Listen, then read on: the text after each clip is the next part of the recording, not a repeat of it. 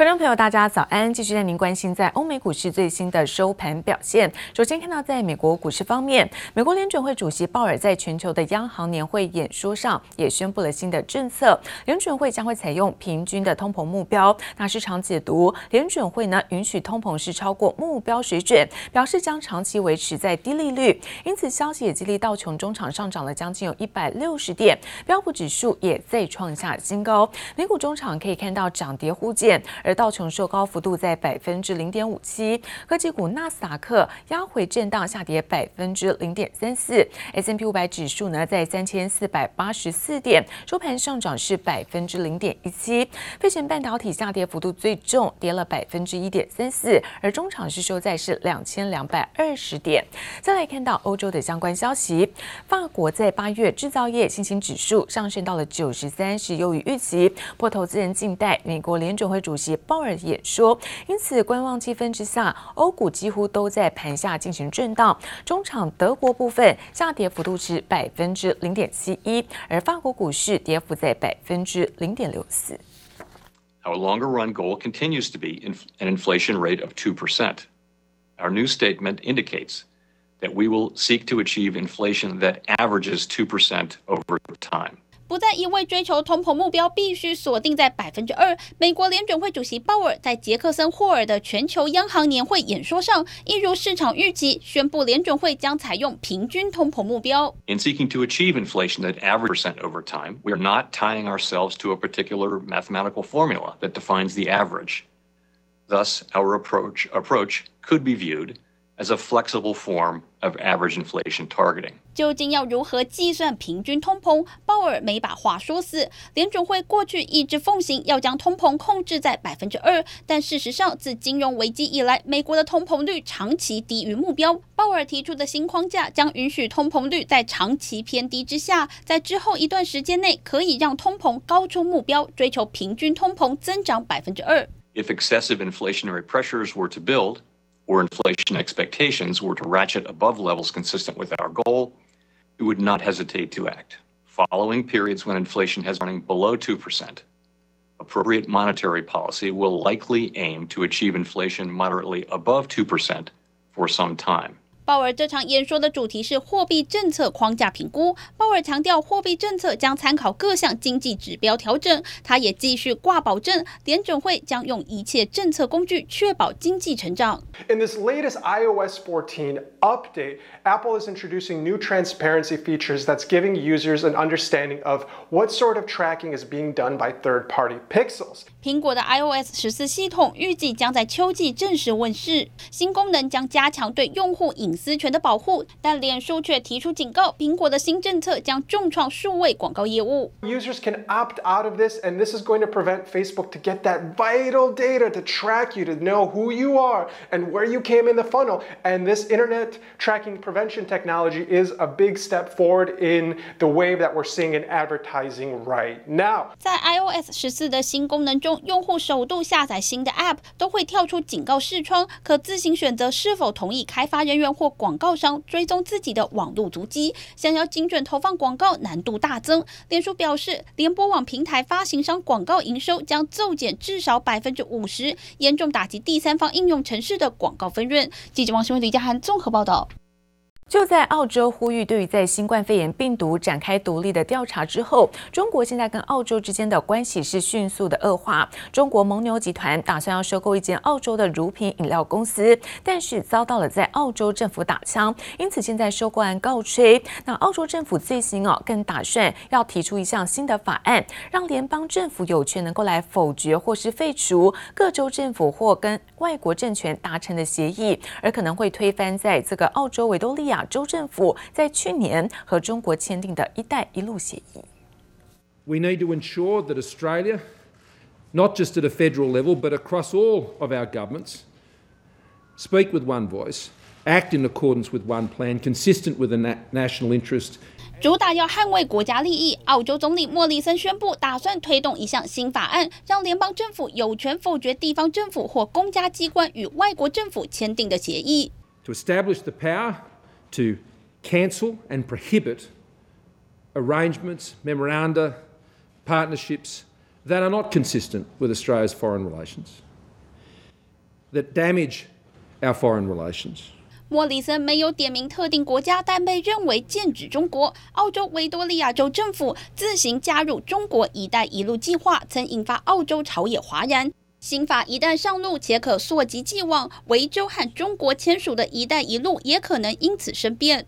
澳方应该客观理性地看待中澳合作和“一带一路”倡议，不要给中澳之间正常的交流合作人为的设置障碍。澳洲与中国间的紧张关系近期大幅升温。中国蒙牛集团有意收购澳洲的雄狮乳品饮料公司，最新也在澳洲政府插手之下，收购案被迫喊卡。Lion Drinks has been owned by Kirin Brewery of Japan for the past decade, but a Chinese takeover of Australia's second largest milk processor, with close to 20% of the market, will be sensitive to farmers, consumers, and government. Australian Treasurer Josh Frydenberg said in a statement on Tuesday that the sale of Lion Dairy to Mengniu Dairy would be contrary to the national interest. 这桩收购案在去年十一月敲定，因澳洲政府拒绝批准而告吹。中国驻澳洲公使在坎培拉国家新闻俱乐部演说上呼吁中澳保持良好合作关系。We're not changing Australia to be a People's Republic of Australia. A rift between husband and wife hurts one family. A rift between two countries. Hurt millions. 近期中澳关系恶化，源自于澳洲登高一呼，要求对新冠病毒源头展开独立调查。中国驻澳公使王希宁表示，澳洲没有先跟中国打声招呼，就呼吁展开调查，而且明显针对中国而来，令中国感觉遭到澳洲背叛。Australian ministers claim that the virus originated from Wuhan, from China, and they did not pinpoint any other places as a possible origin, possible source. We don't think it conforms to the spirit of comprehensive strategic partnership, and it lacks the least um, courtesy in diplomacy. 新冠病毒源头调查问题让澳洲不惜和最大贸易伙伴中国翻脸，紧张关系持续延烧。记者王新伟、杨启华综合报道。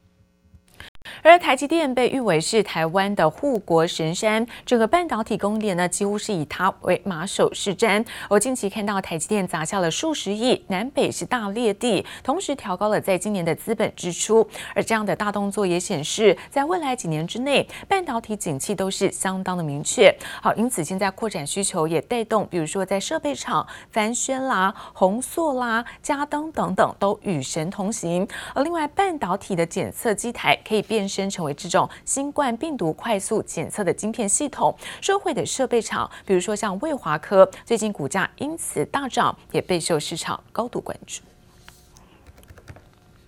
而近日是有布洛克再次贴出了苹果 iPhone 十二系列的手机全新的渲染图，那其中看到后置三镜头模组加上了光学雷达，这个相机的规格升级成为了一大亮点。而投行现在持续看好包括五 G iPhone 前景，因此把苹果目标价从五百一十五美元现在上调到最高的七百美元。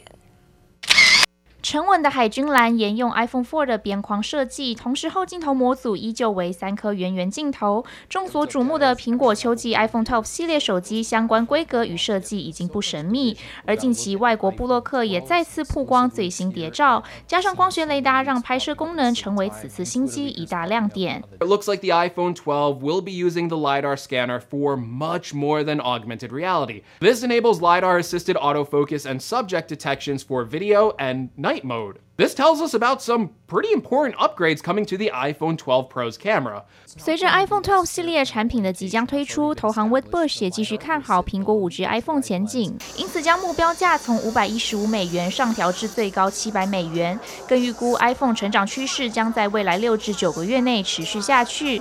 此外，随着苹果搭载 A 十二 Bionic 处理器的新 iPad 和聚焦于健康领域的 Apple Watch 6等新品发表会脚步将近，苹果近期对供应链启动。拉货相关代工厂人保、鸿海以及广达渴望受惠，因为平板已经连续衰退好几好几年，然后今年我们预估平板的出货量会因为 COVID-19 的疫情，还有在家呃上课的需求，整个出货量会往上提升，所以这也会带动台湾厂商在呃代工这个部分的出货成长。